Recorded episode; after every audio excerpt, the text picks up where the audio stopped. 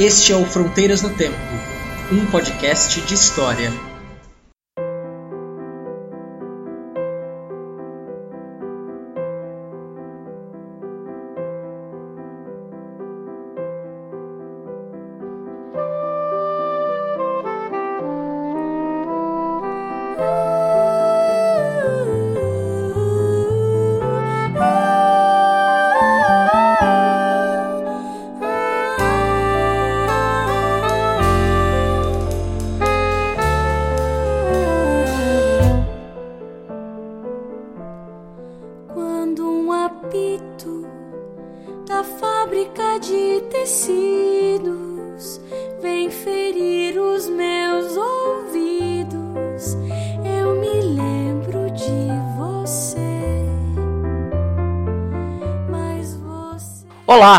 Quem fala é o CA Oi, aqui quem fala é o Marcelo Beraba, e você está ouvindo Fronteiras no Tempo. um podcast de história.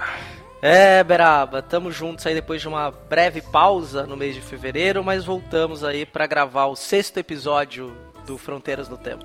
Exatamente, né? Começamos o ano aí depois de um período de descanso, organizando toda a nossa vida de professores, mas agora estamos aí prontos para dar continuidade ao trabalho e fazer agora de maneira ininterrupta. O que, que nós vamos falar hoje, César? Beraba, nós vamos falar de um tema específico nesse episódio. Nós vamos falar da Revolução Industrial. E nós vamos falar lá do século 17, 18, mas até hoje influencia muito a nossa vida. Né? Nós vivemos numa sociedade industrial. Sim, exatamente. Nós vamos falar então da origem, da, fazer uma breve genealogia dessa sociedade industrial. Nós não vamos esgotar o tema, nós vamos falar apenas da primeira Revolução Industrial. Aquela coisa bem professoral, aquela coisa que gente, todo mundo viu na escola. A gente quer trazer para vocês aqui algumas informações dessas que vocês talvez já tenham ouvido falar, problematizar elas, que é o que a gente faz melhor, né? Fazer algumas questões e pensar um pouco essas todos os contextos em que aconteceu a Revolução Industrial e o significado disso para nossa vida. Com certeza, é algo que nos influencia de maneiras que a gente nem imagina, das coisas mais triviais, como basearmos toda a nossa vida na hora relógio. É, exatamente. E isso a gente vai comentar mais detalhadamente no episódio. Antes da gente chamar aí pra gente começar a nossa conversa, esse episódio, gostaria de dar uma missão pro nosso ouvinte, Beraba. Fale, qual é a missão, César? O nosso ouvinte, aquele que gosta de escutar a gente, apresente o podcast para pelo menos três amigos. Ah, sim, é uma boa, boa ideia essa. É, pode pedir, né? Já que tem, tem bastante gente ouvindo, é um desafio, então, realmente, né? Puder ouvir, mostrar para três pessoas que você sabe, que se interessam por história, vai ajudar muita gente, com certeza. Pode escolher qualquer um dos episódios que você mais gostar.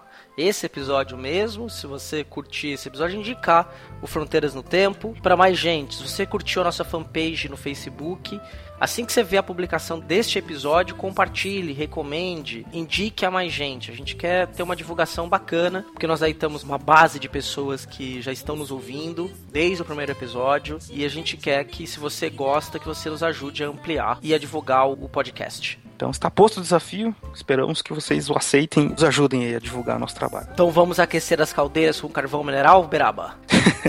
então vamos, vamos lá, né? Colocar essas máquinas a vapor para funcionar. É isso aí.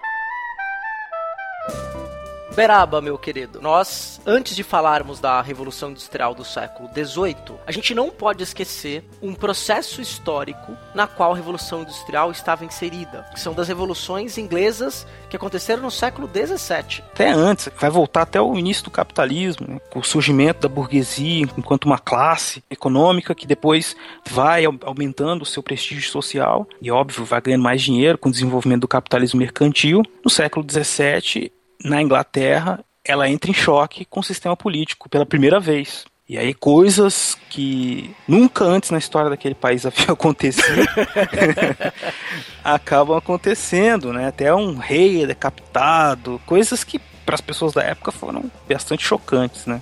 Que é, é a revolução burguesa. Sim. É o que comumente a gente chama de o início das revoluções burguesas, né? Eles começam a tomar o poder e estão aí até hoje.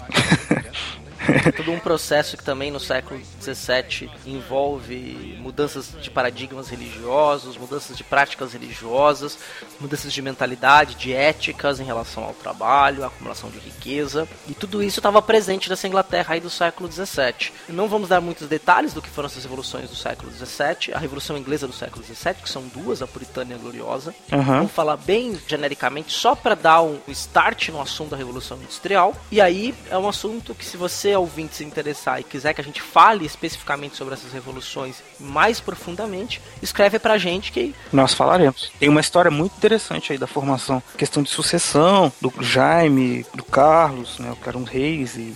Sim, 1649 até 1688, se não me engano, né? Sim, todo o processo. Todo um, todo um embrólio aí.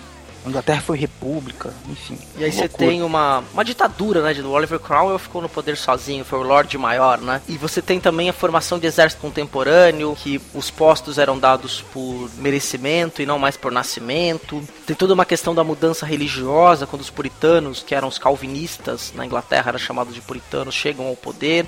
Você está vendo então que tem um monte de detalhe complexo. Para a gente não ficar dando informação a mais, para não fugir do nosso tema, o importante é que a gente saiba aqui que no século XVII, durante a segunda metade do século praticamente, ou do, do, da década de 40 até o final dos anos 80 do século XVII, de 1640 até 1688, a Inglaterra passou por uma transformação política e administrativa que nenhum outro país do continente europeu naquele momento vivenciou. Você vai complementar alguma coisa? Não, tá ótimo. Você está indo muito bem, eu tô assim. É, eu achei que você fosse tipo, deixa, outro... Não, não, não. Tá, então... Você levantou, pode continuar, Sérgio. eu te corto na edição, fica continuidade na fala.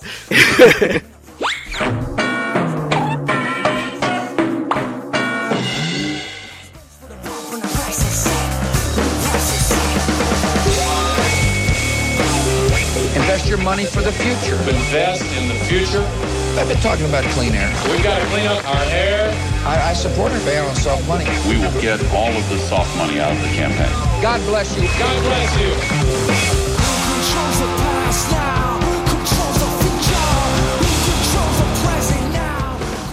O que, que acontece no século XVII na Inglaterra? Você teve, durante a primeira metade do século, uma série de perseguições religiosas. Lembrando que no final do século XVI, o catolicismo deixou de ser a religião predominante na Inglaterra e nós passamos a ter o anglicanismo, a igreja anglicana. O Henrique VIII, rei da Inglaterra, rompe com a igreja católica e ele se torna o papa da igreja anglicana. Essa igreja anglicana, ela era a mesma igreja católica. A diferença é que ela não tinha ligações diretas com Roma. Era uma igreja interna na Inglaterra. E aí você tem uma perseguição aos protestantes, que eram os chamados puritanos no começo do século XVII, muito forte. Muitos migraram para a América, nesse processo de migração, a colonização dos Estados Unidos. Tá tudo muito ligado, muito amarrado. Também você tinha uma questão de uma representação política por meio do parlamento, que se reunia com certa periodicidade. E aí esse parlamento tinha poder efetivo sobre as decisões políticas na Inglaterra. O rei dependia de aprovação do parlamento, porque na Inglaterra você tem lá a Carta Magna do século XIII, que já limitou os poderes do João sem terra, o João I lá, que já limitava os poderes do rei. Então a questão jurídica na Inglaterra já era diferente de uma França, uma Espanha, Portugal. O rei tinha limitações dessa Inglaterra. Essas limitações ficam evidentes no século XVII, quando o Carlos I tenta aumentar os seus poderes e impor uma política absolutista. O parlamento vai resistindo, há uma tentativa então de fechamento do parlamento, alguns dos seus líderes são presos, entre eles o Oliver Cromwell. E aí há durante 10 anos uma guerra civil na Inglaterra de resistência contra essa tentativa de aumento do poder real. E essa revolta vence, o rei é decapitado. Em 1648, então, Oliver Cromwell chega ao poder. Essa foi a chamada Revolução Puritana. E é bom lembrar que tudo isso está dentro de um contexto em que a Inglaterra crescia economicamente, só crescia para alguma parcela da classe burguesa, os burgueses mais bem relacionados, os grandes comerciantes, enquanto uma parcela grande da população, da pequena burguesia, vivia as mínguas e com poucas vantagens do sistema. Então você junta um descontentamento que vinha desde o século anterior, por mais de 50 anos, né, até uma insatisfação política com o autoritarismo dos Stuart, isso acaba fazendo com que se crie um cenário revolucionário, né, mano? Condições para que haja uma ebulição revolucionária. Claro que não é só isso também, a gente não pode esquecer das ideias. As pessoas estão insatisfeitas por alguma coisa, elas querem alguma coisa e alguém precisa dar uma ideia do que, que elas podem querer. E a gente tem que lembrar aí que nesse período já começa a surgir alguns pensamentos a respeito de uma maior autonomia para a população, do poder da população em relação ao governo, da relação do povo com o governo, que depois vai culminar na criação de teorias políticas, como por exemplo essa de que o poder emana do povo, que a gente usa até hoje como jargão. Assim. Temos aí no, na segunda metade do século, próximo a, a outra revolução, que é a, a, gloriosa, um John Locke, né, Beraba? John Locke. E aí tem um detalhe que é importante, a gente não pode deixar de falar, que não é só um detalhe, é um elemento fundamental, que tem a chamada gentry. O que, que era a gentry? A gentry era uma aristocracia rural que estava se aburguesando, que começa a ter um tipo de pensamento de obtenção de lucro. Não é como o aristocrata francês que gastava como se não houvesse amanhã. Então ele gasta e o Estado repõe esse dinheiro. Ele é um nobre, ele é um aristocrata.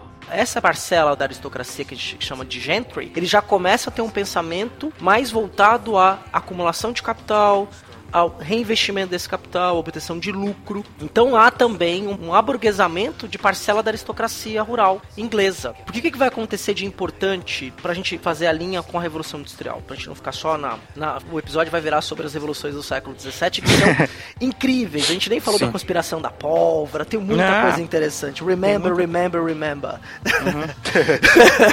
né? Uhum. Dá um episódio hoje muito bom mesmo. O que, que vai acontecer de importante aqui? Você tinha na Inglaterra Uma proibição a grandes territórios rurais contínuos, latifúndio, para ficar claro para nosso ouvinte entender. Quando os puritanos chegam ao poder, na figura do Oliver Cromwell, você passa a permitir que as terras passam a ter grandes propriedades rurais contínuas. Acabam com as terras comunais, utilizam as terras reais para outros fins, e aí isso vai levar ao processo dos chamados cercamentos, que basicamente é cerca a terra, e aí tinha uma produção de ovelhas ali. Ovelha para quê? Para alimentar a indústria têxtil, né? Você pega e você a lã era fiada para para fazer roupa e a carne abastecia as cidades. Nesse processo dos cercamentos e da criação de ovelhas, você vai ter um grande êxodo rural. Essas pessoas começam a se locomover do campo para as cidades. Então esse é um primeiro processo interessante aí de transformação desta relação entre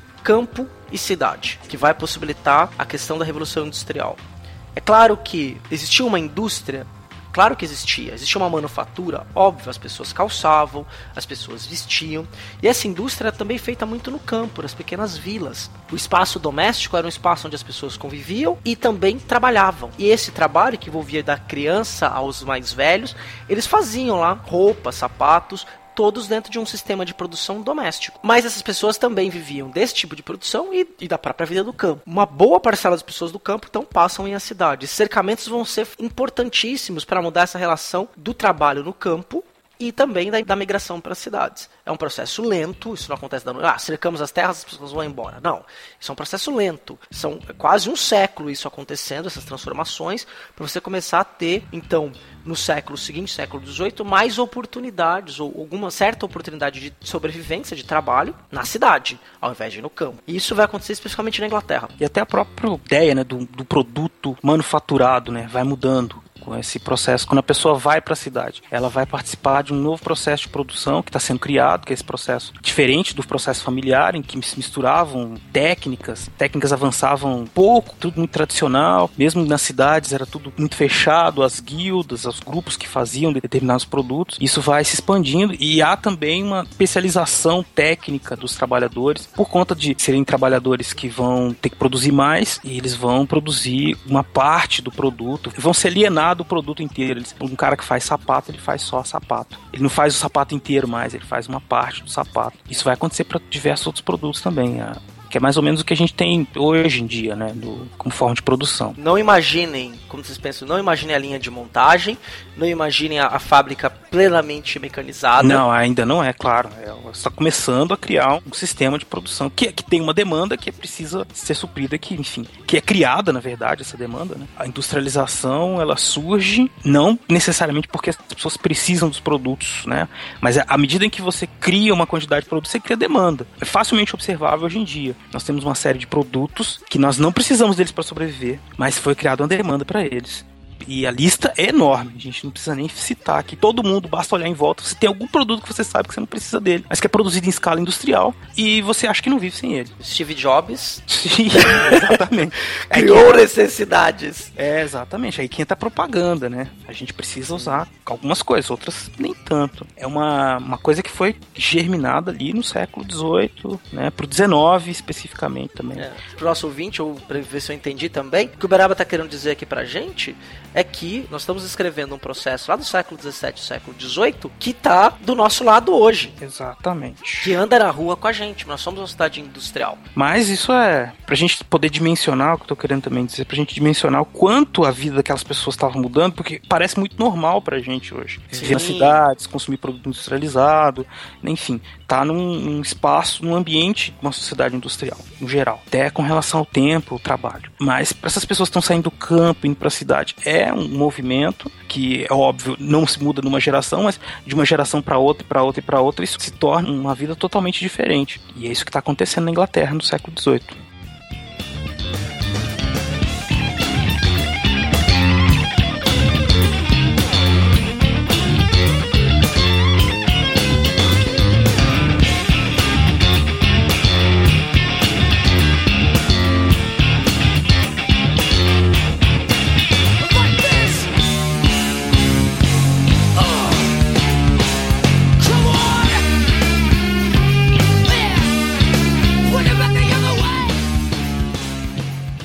Antes a gente entrar no século XVIII. Então você tem o, o, período da Revolução Puritana, eles ficam 10 anos no poder, volta o rei, depois que Oliver Cromwell morre, a base de sustentação de poder em torno dele acaba se dividindo e aí volta a monarquia. E aí quando a monarquia tenta, na década de 80, voltar a tentar dar características absolutistas ao reino da Inglaterra, você vai ter setores da aristocracia, do exército, da igreja anglicana e popular que dão um golpe dentro do Estado e transformam a Inglaterra numa monarquia constitucional, tirando um rei do poder e trazendo outro, trazendo o Guilherme de Orange, que vai ser o William I lá. Exato. Trazendo uma outra linhagem real para o poder na Inglaterra, e essa linhagem real é adentra já submetendo a Constituição. A gente vai ter a primeira monarquia constitucional europeia. Assumiu o poder, condição de que assinasse a Carta Constitucional, garantia a diminuição de seus poderes, né? E, e garantia, na verdade, o poder do parlamento sobre o rei. Isso, isso no ano de 1688.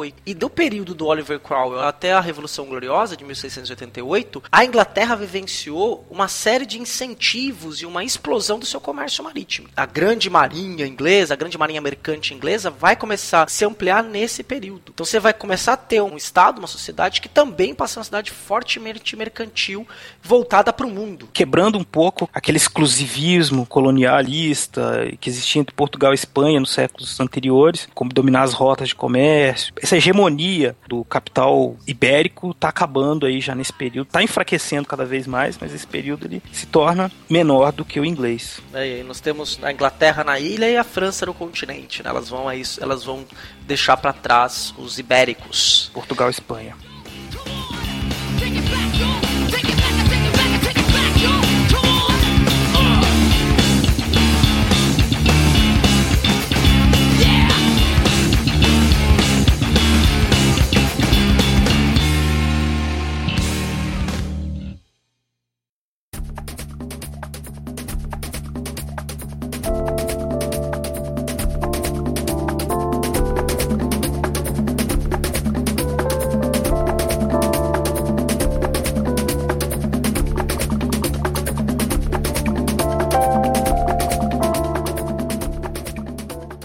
E aí nós entramos então no processo que é uma revolução. Aí a gente tem gente na história que discute. É uma revolução porque na verdade não aconteceu assim do dia para a noite, né? Não, não. Como como se poderia pensar assim, não há uma explosão revolucionária. Aconteceu a revolução industrial. Ah, hoje começou a revolução industrial. Não tem uma data, não tem né? Como a gente está mostrando para vocês, ela começou. Ela tem um contexto, que é o político, que permitiu a ascensão da burguesia. Na hora que a burguesia garante uma estabilidade política, que é o que aconteceu em 1688, então elas já sabiam, olha, nenhum rei vai legislar sobre impostos mais. Quem manda nos impostos somos nós. É claro que não é toda a burguesia, né? Principalmente a alta burguesia. Mas isso garante uma estabilidade. E o capital adora estabilidade econômica. Ele gosta de uma crisezinha ou outra também para ganhar dinheiro, mas se você tem um espaço estável para investir a, a longo prazo, é ótimo. E aí começam os grandes investimentos, possibilidades de investir em inovações tecnológicas, investir em aumento da produção, investir em mercados novos. Você começa a pensar, proteger o mercado. O mercado interno está protegido. Vamos vender, vamos vender para outros países europeus, vamos vender para as Américas, vamos vender na- no Oriente, enfim. Começa então a busca por novos mercados e aumento da produção. Só para fazer um paralelo aos dias de hoje, o que vai acontecer no século XVIII, imagina nossos dias. A gente consome vários produtos que vem escrito Made in China. No século XVIII e no XIX é Made in England. Exatamente. Tudo é É, você tinha esse processo aí absurdamente violento de, de produção lá. E aí, como o Beraba tava bem frisando, não dá pra gente falar, como a Revolução Francesa, por exemplo, que a gente marca uma data, 14 de julho de 1789, queda da Bastilha, a Revolução Francesa, né? Não dá pra fazer exatamente isso com a Revolução Industrial. A Revolução Industrial é um processo histórico, um processo de longa duração, como a gente já explicou, o conceito de longa duração anteriormente, mas é um processo bem lento. Dá pra pontuar algumas coisas, por exemplo, com 1711 foi inventada a primeira máquina a vapor. Depois foram inventadas as as famosas Speed Jane, que era uma fiandeira mecânica, porque só pra você ter uma ideia, todo mundo aqui deve conhecer a história da Bela Adormecida. Princesa Aurora. Ela tinha uma, uma roca amaldiçoada. A roca é uma fiandeira Hum, é a máquina que faz para tirar o fio, que era totalmente manual. E aí você cria uma possibilidade dela estar mecânica.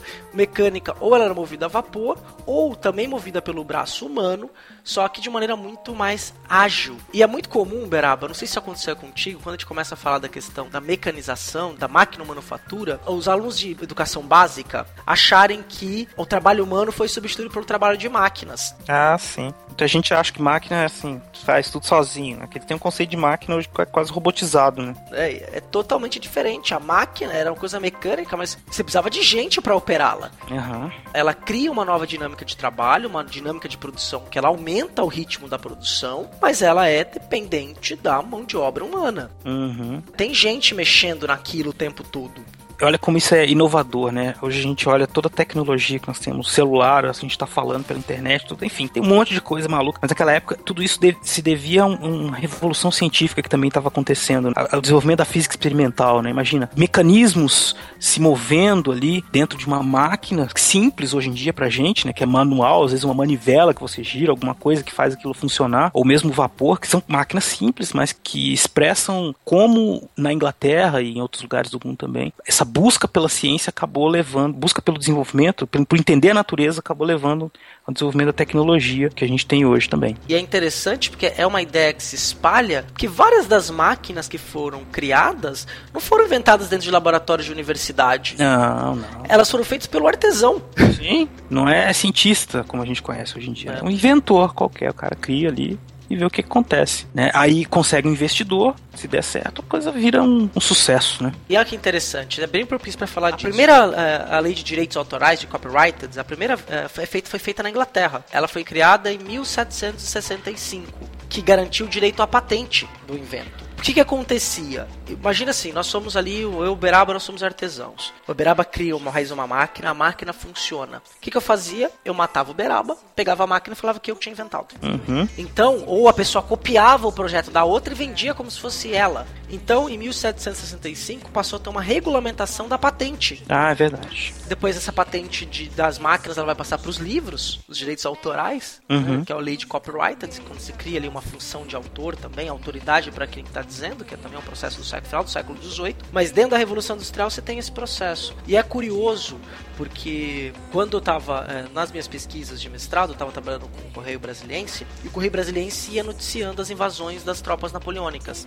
No começo do século XIX, quando Napoleão ia ocupando lugares, invadindo lugares, uma das primeiras leis que, ele, que eram editadas eram as leis de copyrighted. E na Itália, em 1810, no norte da Itália, em outras regiões, ele foi é, editando leis de copyrighted, dessa ideia de garantir direitos autorais e também garantir privilégio para os inventores. Quem inventasse uma nova máquina tinha privilégio de venda exclusiva durante 20 anos. Ou seja, você começa a dar incentivo para que qualquer pessoa que tivesse o talento pudesse utilizar das suas artes, da sua técnica, para criar novos inventos que fossem aumentar e expandir a produção. E ele teria méritos para ganhar mais dinheiro que os outros que não inventaram. Então, que bom. Era uma forma. O capitalismo ele sempre precisou desses inovadores. Desenvolve é assim. Por isso que a gente costuma dizer também que a revolução industrial não acabou, porque todo momento, os países mais avançados, capitalistas mais avançados, eles investem em tecnologia não é à toa. Investem em produção de conhecimento não é à toa. Porque é daí que você consegue ganhar mais dinheiro. Você consegue fazer uma máquina hoje que não faz o menor sentido, ou que, que, que ninguém precise, né? Por exemplo, eu tava vendo um documentário outro dia sobre o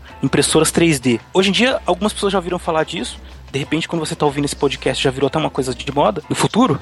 Sim. Mas aqui em 2015 ainda é uma coisa que um monte de gente não sabe para que serve é, existem investimentos pesados, existe um mercado que está se criando em volta disso. Enfim, no futuro isso vai ser alguma coisa. Isso aconteceu com todas essas máquinas. Alguém via uma possibilidade, algum visionário criava aquilo, alguém via uma possibilidade de ganhar dinheiro no futuro e investia naquilo, e, e aí foram surgindo novas máquinas que produziam cada vez mais, cada vez melhor.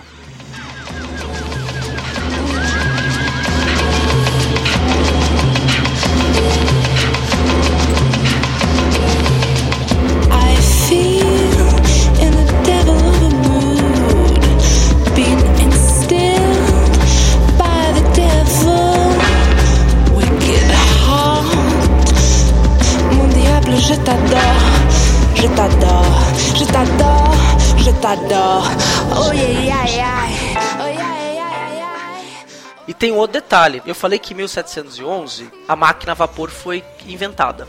E qual o combustível básico da máquina a vapor era o carvão mineral. Exatamente, é outro motivo porque a Inglaterra conseguia, né, preeminência com relação aos outros países. Eles tinham bastante carvão mineral bastante reserva de várias minas de carvão Exato. mineral, com muita coisa. E qual é a diferença do carvão mineral para o carvão vegetal, basicamente? O carvão mineral consegue atingir temperaturas mais altas. E aí, ao longo do século XVIII e logo no começo do século XIX, eles conseguiram, por exemplo, criar o chamado aço gusa, que era um aço feito em altas temperaturas em altos fornos, o que possibilitou, por exemplo, depois se espalhar a ferrovia pela Europa inteira, novas técnicas de construção utilizando aço. Então você tem mais inovação técnica. Exato. E aí você vê, a Inglaterra e a França, elas economicamente estavam muito parecidas aí nesse período ainda. Qual que é a diferença? A diferença, além da Inglaterra ter essa questão dos recursos. Bom, a França também tinha carvão mineral, a França também vendia para muitos lugares. Questão política aí, como é importante, né? A França é uma monarquia absolutista e, e se preocupava muito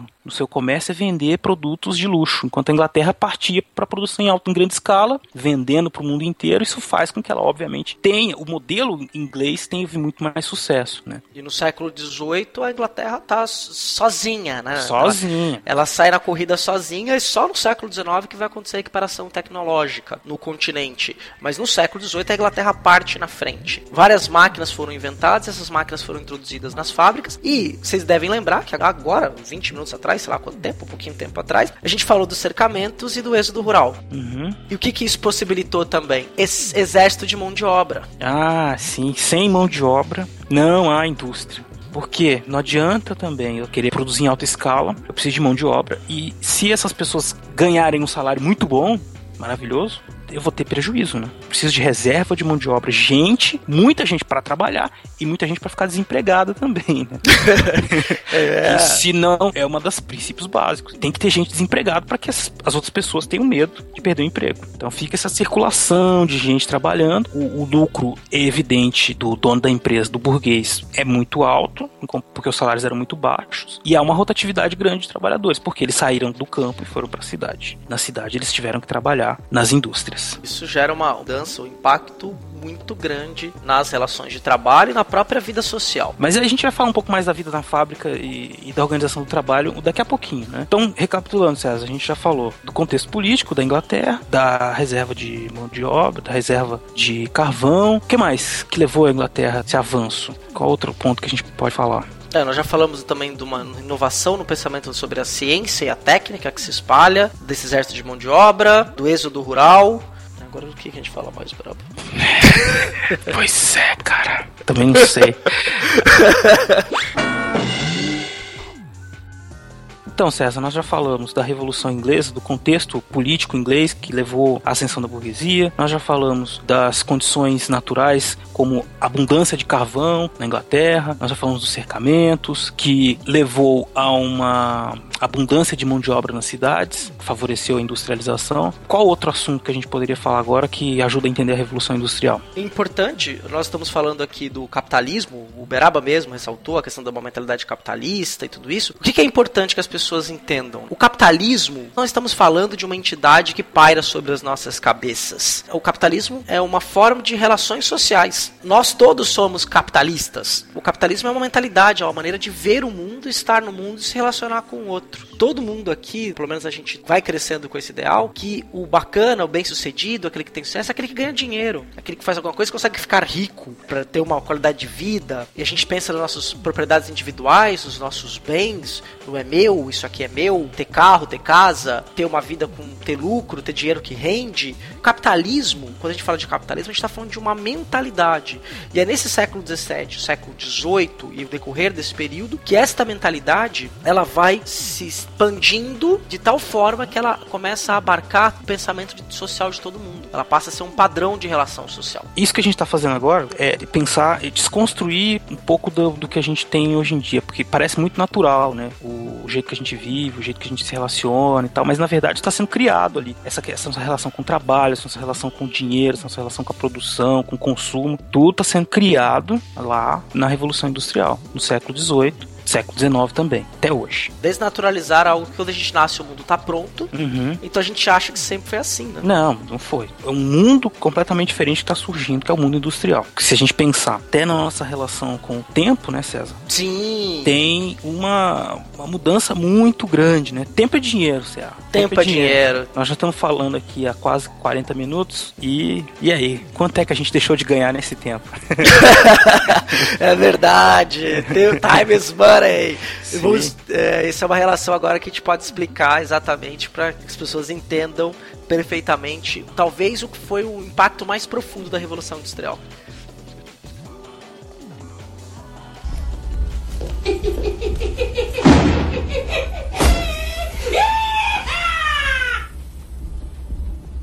Time is on my side. Yes, it is. Time is on my side. Yes, it is. Now you always say that you wanna be free. Well, I'll come running back.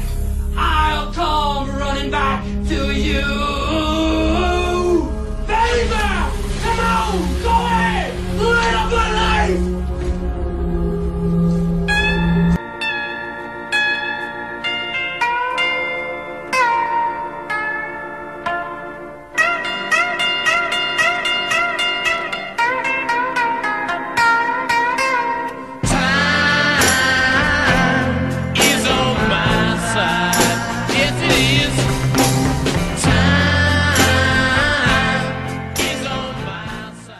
Tempo é dinheiro.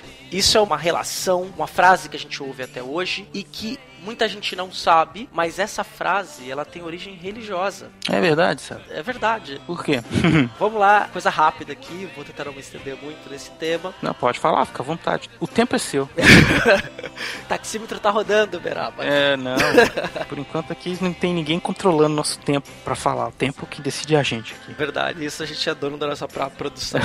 É. Não teria uma mais-valia aqui. Não, por enquanto não, né? Porque a gente não ganha nada fazendo isso, né, Sim, é verdade. Aqui a gente tá tudo À vontade, livres. É, livres. tá certo. Somos Pode trabalhadores falar. aí do século XVII. É. O que, que é interessante? Você vai ter, rapidamente, a partir do século XVI, você começa a ter uma mudança na forma de se praticar a religião cristã. Você tem a, a tal da reforma protestante, a contra-reforma católica, que muda completamente o cristianismo, tal qual era concebido. O catolicismo, a partir do século XVI, o protestantismo, né, que vai surgir, obviamente, como uma nova ramificação do cristianismo. Mas o catolicismo, a partir do século XVI, passa a ser outro cristianismo, não é o mesmo dos séculos anteriores, mas isso é uma discussão para um outro tema. Mas a reforma protestante passa a introduzir uma nova ética e uma nova relação do homem com o trabalho. O trabalho passa a ser visto como algo que vai dignificar o homem e levá-lo ao caminho da salvação. É, tem aquela. Exatamente, aquela coisa da salvação, né? Como você tá falando aí. Na verdade, é predestinação também, né? Então, o homem, ele tem que mostrar que, pelo seu trabalho, pelo seu esforço, mostrar que ele é um escolhido de Deus, né? Que ele tem sucesso e o sucesso dele é uma obra divina, né? Na sua vida.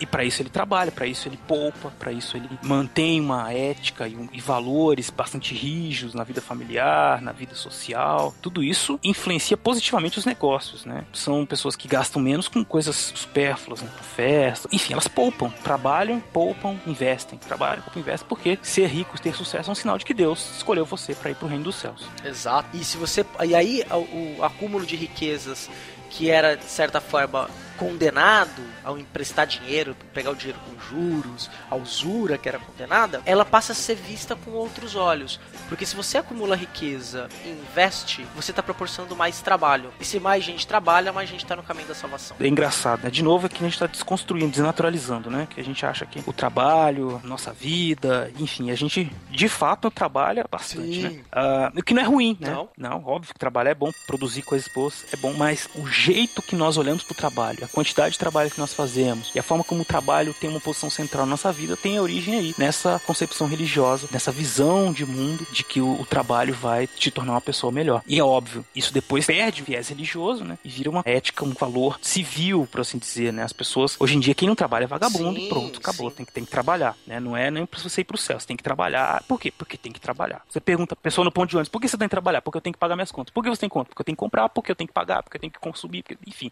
A pessoa trabalha. A gente trabalha pra consumir, consome. É um pouco deprimente, na verdade, se a gente pensar bem, né? Porque não faz muito sentido, na verdade, não faz sentido nenhum. A gente só tá detonando o planeta pra consumir coisas que a gente não precisa. Mas isso é outra história. Vamos falar isso na próxima, na próxima vez. Vamos voltar pro século É XVIII. verdade. E essa, e essa ideia do trabalho que dignifica o homem, desse trabalho que leva à salvação, você vai ter uma série de pensadores moralistas, entre eles, por exemplo, esse é bem conhecido Benjamin Franklin, né, o norte-americano Benjamin Franklin, que vão começar a associar a ideia do tempo a dinheiro. Tempo não pode ser desperdiçado. Se você pode, ao invés de perder seu tempo sem fazer nada, você pode usar esse tempo para ganhar alguns shillings e se aperfeiçoar moralmente. Então você tem que trabalhar, porque tempo é dinheiro. Não pode mais, você não pode ser vagabundo as ordens mendicantes que eram valorizadas, o sofrimento do pobre, passa a ser condenado. Vagabundo é vagabundo, tem que tomar porrada e preso. Gente boa, gente honesta, é gente trabalhadora. Tanto é que hoje, as meninas que estão nos ouvindo, nosso público feminino, por exemplo, dependendo da, da idade que tem, uma das coisas que os pais, a família valoriza no namorado é se esse namorado é trabalhador. Para nós é um valor positivo. Mas no século XVIII esse valor estava sendo construído. Então a ideia de tempo é dinheiro, time is money, começou a ser construída aí. Porque você não podia perder o seu tempo.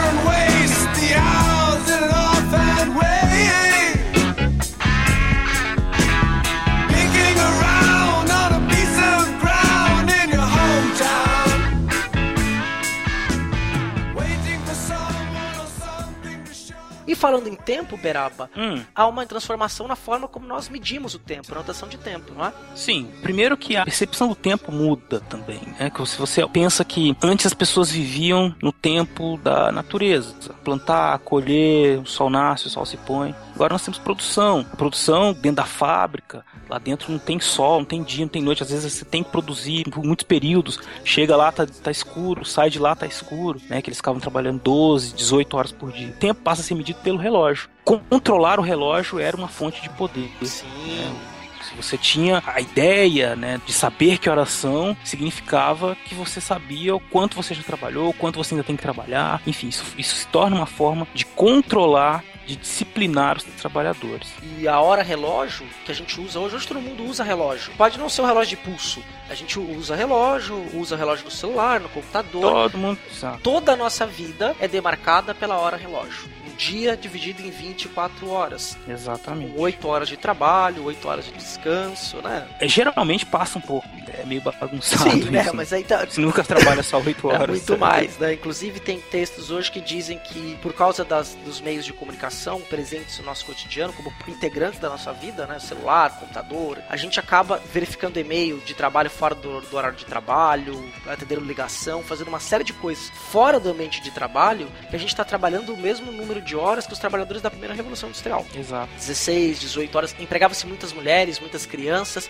Não existia ideia trabalho infantil proibido, porque não existia nem ideia do infantil, da infância. Então criança estava dentro da fábrica. As suas mãos Uhum. pequenas eram boas para enfiarem a mão dentro do tear, para tirar os, os nódulos de pelo ou enfiarem a mão dentro do mecanismo da máquina para tirar o excesso de óleo, para poder a máquina rodar, para poder o tear mecânico continuar né, teando, vou colocar assim, né? Exato. E aí usava-se crianças para fazer isso. né? Tem romances do século XIX, na Oliver Twist, que menino trabalhava numa fábrica de botões. Eu acho que a gente tem que fazer um programa, inclusive, falando só sobre essa condição de trabalho deles, porque são dezenas, são muitas características, né? Porque eles oferecem uma resistência também a toda essa maluquice, surge o movimento operário. A gente não tá desconsiderando nada disso. Sim. Nós estamos falando, é óbvio, nós estamos falando aqui do contexto do surgimento das características da Revolução Industrial. O movimento operário e como isso atingiu as pessoas, como elas reagiram, nós vamos falar depois ainda. Então, aguardem. Não se desesperem. É verdade. Nós, nós não estamos aqui só falando, defendendo a industrialização ou falando industrialização, esquecendo que, que as pessoas que fazem parte dela. É para a burguesia, para os donos de fábrica, muda que eles ficam muito mais ricos, né? Tá ótimo, tá tudo ficando mais rico. Com essa divisão, essa racionalização do tempo, conseguem aumentar a produção, conseguem disciplinar o trabalhador. E isso é introjetado no nosso cotidiano, como disse o César. A gente acorda, faz os trabalhos, tudo com horário, vai pra aula com horário, volta, almoça no horário, faz tudo, tudo no horário, no horário do relógio. E aí fica com essa sensação, né, de que o tempo vai se acelerando também. Todo mundo, principalmente no século XIX, os modernistas falam muito disso. Ah, a modernidade, né, é um tempo rápido, a cidade que não dorme. Esse papo não é um papo de século XXI, não. Está lá desde o século XIX, as pessoas estão falando isso, né, que é Baudelaire. Exatamente. a sociedade industrial lá é uma sociedade em que as coisas acontecem rapidamente, são efêmeras. Ou como disse o, o Marx, né? Tudo que é sólido desmancha no ar. assim, tem um turbilhão de, de situações que vai mudando a vida das pessoas a todo momento e tem, que- tem que se adaptar a tudo isso, né? Viver dentro desse turbilhão. Tempo acelerado. E essa percepção do tempo favorece, obviamente, o desenvolvimento do capitalismo industrial. Nesse momento que estamos vivendo o desenvolvimento do capitalismo industrial, a própria noção de tempo, você tem ideia no cotidiano, você tinha relógio antes?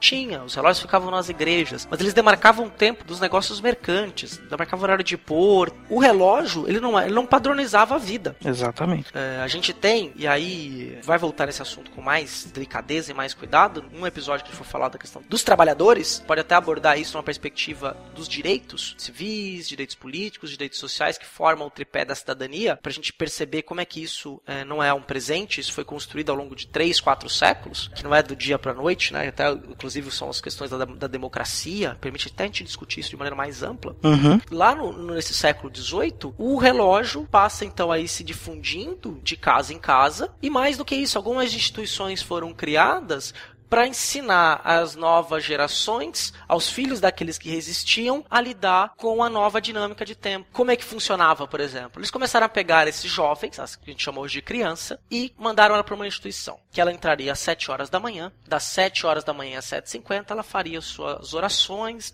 faria um pequeno café. Das 7h50 às 8h40 ela teria aula de inglês. Das 8h40 às 9h20 ela teria aula de matemática e assim por diante. Pra você ver como tudo foi bem pensado, né, César? E é de Sim. novo, é uma situação que a gente poucas vezes para pra pensar. A escola, né? Isso. Tão organizadinho, tudo tão bonitinho. Por que que ela é assim? A escola é um modelo de fábrica. Ela quer que você se discipline e aprenda a fazer as coisas no horário. Exato, ela surgiu pra isso. A criança é naturalmente livre, ela tá preocupada com hora de nada, mas quando você coloca ela na escola, ela vai aprender a fazer tudo direitinho. Na hora que ela for um operário, ela vai obedecer com mais facilidade. E é óbvio que então a gente está num contexto do surgimento da escola como a gente conhece hoje em dia, já pode dizer que ela não surgiu por benevolência, graça da burguesia, para que todo mundo tivesse acesso à educação de qualidade, blá blá blá. E emancipadora, não. Ela tem essa característica bem própria mesmo de formar mão de obra, um pouco mais qualificada, uma mão de obra dócil também, em certo sentido, né? E olha que mais curioso ainda, né, Beraba? Esse modelo de escola disciplinadora, ela não foi originalmente na escola que ela surgiu. Não. Teve uma outra instituição que Exatamente. surgiu um pouquinho antes dela. Aham. E que você pode até ouvir o nosso episódio 3, Crime e Castigo na História, que você vai perceber a ligação com isso aqui. Os Quakers, que a gente chama no Brasil de Quaker, por causa da farinha Quaker, mas é Quakers. Aham. Os Quakers, que eram um braço, um desdobramento do puritanismo inglês, desenvolveram uma ideia de uma instituição no, no processo de humanização e racionalização das punições, que acontece lá do século XVIII para o século XIX, que transformou a prisão num espaço disciplinador. Na prisão que o preso tinha hora para fazer tudo. Também ele era extremamente cuidado, né? Precisava fazer com que ele entrasse dentro dessa moral de horário, de trabalho, de, vigia, de ser vigiado também, de ser cuidado. Na verdade, tem a ver também com a mudança que a gente falou lá no, naquele episódio, né? de- da, da ideia de punição, né? Cria-se a ideia de liberdade como um bem precioso para o homem, tira a liberdade, coloca ele dentro dos horários, dentro da cadeia. Enfim, isso era um- um castigo. né? E este modelo, então, foi pum, implementado nas escolas. E dentro das fábricas também, né?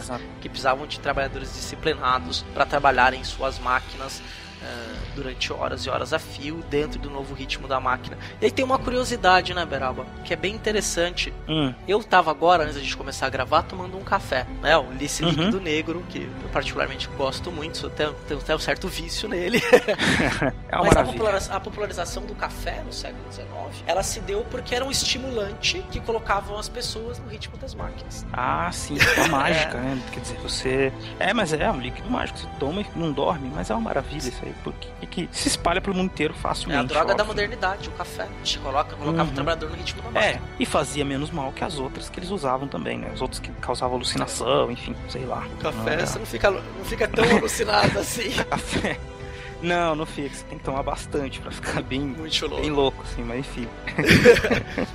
mas ajuda, Sim. né? Acaba favorecendo o nosso. porque a gente produza mais. Que essa é a ideia. Produzir. Sim, e o Brasil estava totalmente li- interligado nessa nova dinâmica, né? Nós, nós ainda somos o maior produtor de café do mundo. Aham. Então a gente tem, né, César, aí, fazendo uma amarração, né, desse o contexto político, econômico e so- social, né, agora a gente está pensando um pouco, não social como um todo, nós não estamos falando do movimento operário, mas olha como a indústria surge como uma ideia, uma urgência econômica, né, da burguesia, que passa por uma transformação política, que passa por uma transformação tecnológica, que culmina numa mudança de comportamento generalizada. Tanto que é, tudo isso é muito natural para todo mundo, essa vida industrial, essa sociedade industrial que não é para todo mundo, está sendo questionado, né? Basta a gente pegar os movimentos contra a cultura nos anos 60, do século 20, e mesmo os movimentos ecologistas desse mesmo período começam a questionar essa visão de um mundo compartimentalizado, um mundo que deve usar os recursos naturais à, à exaustão e produzir e consumir desenfreadamente. Tudo isso está sendo questionado hoje em dia, porque a gente sabe, enfim, o planeta tem um fim e a gente precisa de um novo modelo de produção. É muito bacana a gente viver hoje em dia e achar que a gente tem uma vida confortável. É óbvio que a vida é muito mais confortável que no século XVIII, mas isso tem um custo. Basta a gente ver o que acontece com a água. Dependendo de quando você estiver ouvindo esse podcast, já pode ter acabado a água tá do comprando, mundo, sei lá. você tá comprando água da não. Aquabras? da água da Brás, né? Isso tudo tem que ser questionado. E aí, um dos nossos objetivos aqui hoje, eu acho, né, César? É mostrar, olha, isso não foi Deus que criou isso, você acreditando em, ou não em Deus, enfim, não é uma coisa do mundo. Era vi- vivia de outro jeito antes, é possível criar outros jeitos de viver. Acontece que os jeitos de viver desde esse período foram criados com base nos interesses do capital. Ou seja, você tem alguém que quer ganhar dinheiro, e ela diz: Eu posso ganhar mais dinheiro vendendo um milhão, um zilhão de sapatos. com velcro em vez de cadastro. Beleza, todo mundo vai usar o sapato com velcro em vez de cadastro. Ou você pode pegar uma ideia como essa ecológica e dizer, não, agora todo mundo vai ser vegetariano, sei lá, e ganhar dinheiro. Só que isso só vai acontecer se o capital quiser. O que nós precisamos é reverter isso de alguma forma, parar de pensar um pouco em dinheiro e pensar um pouco mais nos outros aspectos da vida. Dinheiro e trabalho não é nossa vida, né? Não é só isso. Tem, tem outro jeito de viver, outras coisas para fazer também.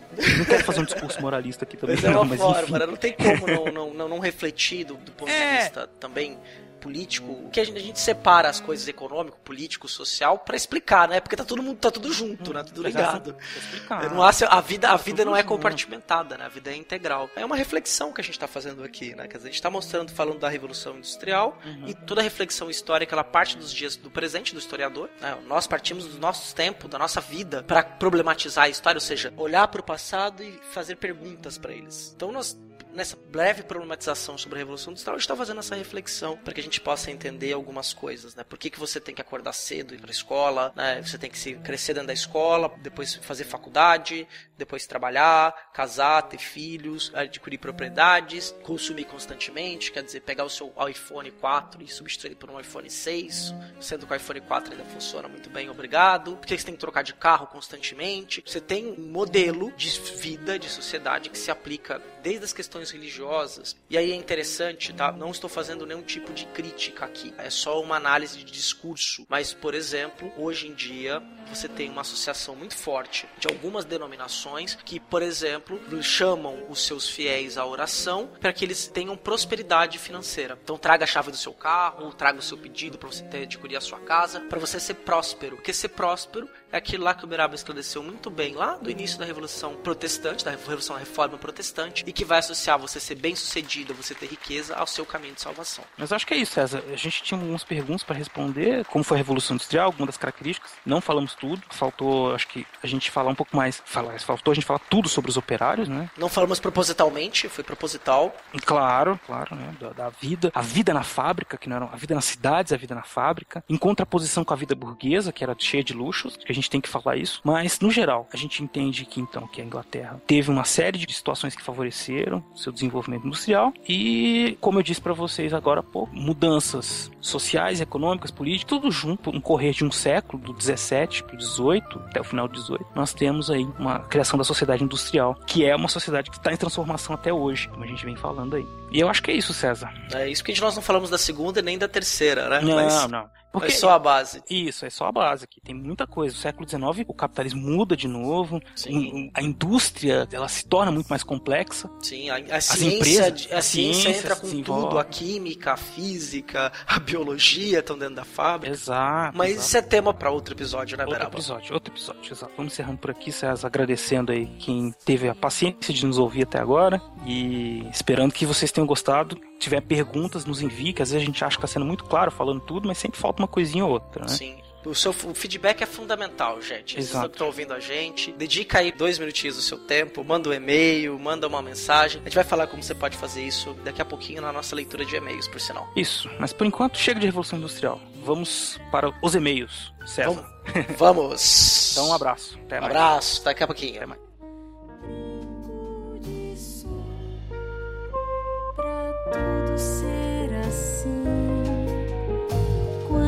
Tempo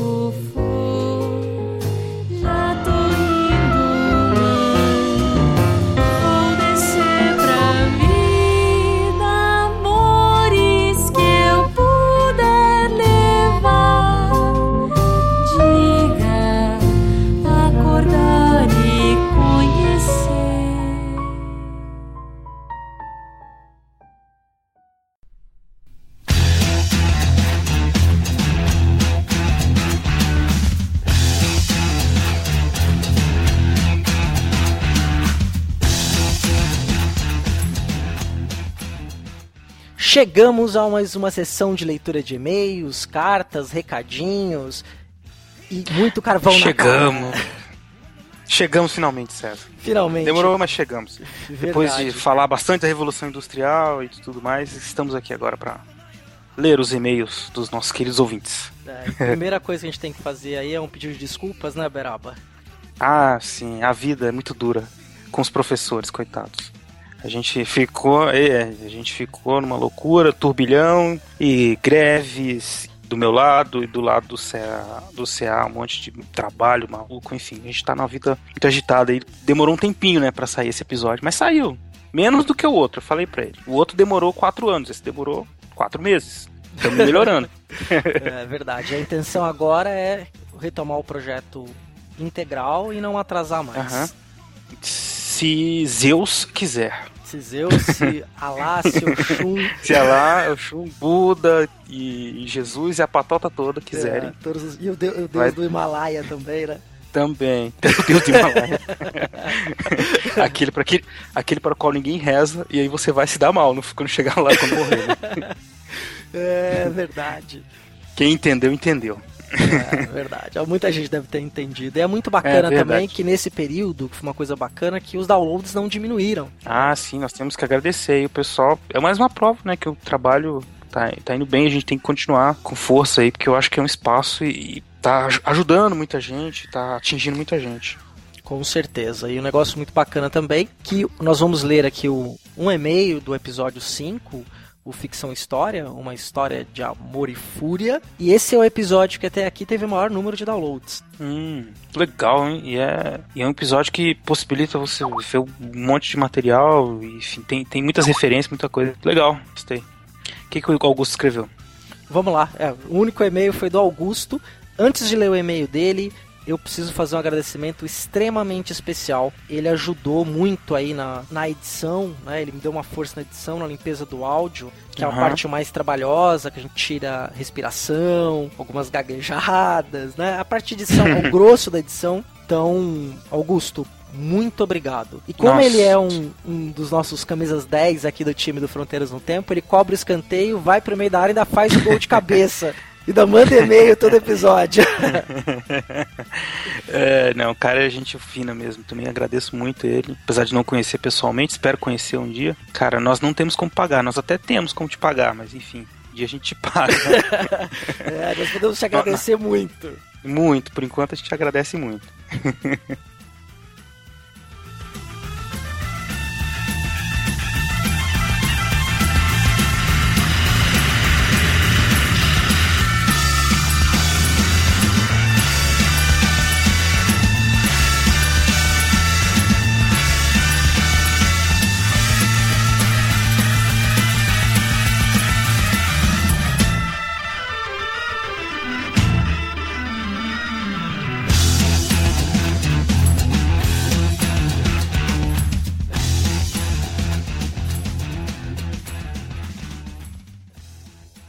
Vamos lá, eu vou ler então a Vamos mensagem dele, que tá dizendo o seguinte, ó.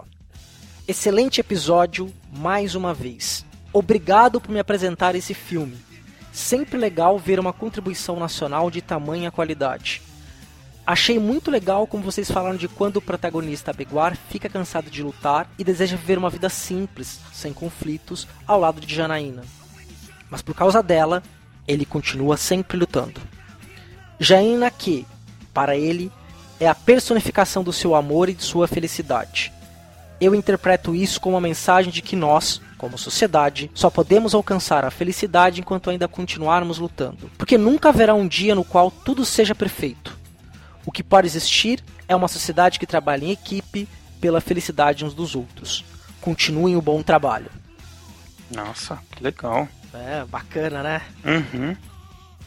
E teve uma repercussão bacana, informal, né? Porque as pessoas, aí pro nosso ouvinte, escreva pra nós, ouvinte, manda uma mensagenzinha curta e nós vamos falar agora como você faz pra entrar em contato com a gente. Tem vários meios, Uhum. né? não precisa ser só por e-mail. Hum, tem o e-mail, né? fronteirasnotempo.gmail.com. O que mais? Tem a nossa fanpage no Facebook, facebook.com/barra Fronteiras no Tempo. E também comentários no blog fronteirasnotempo.com. Exato. E lá tem dois caminhos. Você pode comentar na postagem ou você pode comentar no formulário de contato. Isso. E escrevam, né? Participem dos debates, enfim, promovam debates, façam perguntas, façam, falem o que quiserem, críticas, elogios. Tudo isso faz com que o nosso trabalho ganhe. Esse, como a gente já falou várias vezes, é o nosso pagamento, né? Quando vocês falam com a gente, dizendo que gostou, que não gostou, é aí que nós recebemos, nós nos sentimos sentimos que nosso trabalho está sendo bem feito. E eu também, às vezes as pessoas ouvem, alunos meus comentam, né? agora eu não sei se eles estão puxando o saco ou se eles estão gostando mesmo. Mas eles comentam tal, alguns têm até me perguntado quando é que vai ser o próximo e tudo. Espero que que você tá ouvindo aí, sendo meu aluno ou não, comente, não tem problema, escreva aí. Não vale nota, viu, alunos? mas, mas é bom, a gente gosta, gostaria que vocês participassem mais. Sim, com certeza. É fundamental o feedback. O feedback para nós é. A gente fica muito feliz quando recebe. Inclusive, por exemplo, esse tema da Revolução Industrial que você acabou de ouvir nesse episódio, uma das pessoas que sugeriu para que a gente trabalhasse o tema foi um ouvinte, foi o Luiz Artacho. Ele mandou um e-mail sugerindo pra gente, pra gente falar sobre a Revolução Industrial. Então a gente aproveitou, né, um momento bem interessante, porque a gente tá aí num podcast com bastante tema de história contemporânea, né, Beraba? Aham, uhum, exato. E a gente. Esse também é contemporâneo pra caramba, né? Sim, sim. Afinal de contas, né, nós vivemos, enfim, tudo isso que vocês ouviram a gente falando aí, da Revolução Industrial. Podem mandar temas, a gente fala de qualquer assunto, é claro alguns assuntos, é, nós, nós vamos. Às vezes você manda um, um, tema, tem gente que quer que a gente fale sobre Idade Média e tal. A gente vai escolhendo de acordo com, com os nossos trabalhos, nossos, nosso cronograma também, assim, de aqueles temas que a gente tem mais afinidade, mas nós vamos falar, mandem tudo que a gente vai falando. Com certeza, com certeza. Um dia, um dia, a gente fala e aí a gente fala. Foi fulano que disse e tal. Então, suas, suas sugestões não são perdidas jamais. Não, foi tudo guardado aqui. Todas as mensagens, os comentários ficam todos guardados aqui no arquivo .doc. Exatamente. Então é isso, né, Beraba? É isso, Cé. Beleza, cara. Então, é, estamos valeu. aí. Pronto, mais um trabalho. Vamos para os próximos agora. É, nos vemos então no próximo mês, no mês de julho de 2015. Isso. Força aí para nós, mandem energias Força. positivas, porque isso. não vamos atrasar mais o trabalho. É isso que a gente pretende continuar com esse trabalho que só tem a crescer com a ajuda de vocês, lembrando da missão que nós demos para vocês lá no comecinho do episódio. Gostou? Indica para três pessoas que você conhece, que sabe que vão gostar do episódio. Dica o episódio que você quiser, o que você mais gostou. Nós queremos expandir Exato. o nome dos nossos ouvintes. Contamos com vocês para isso.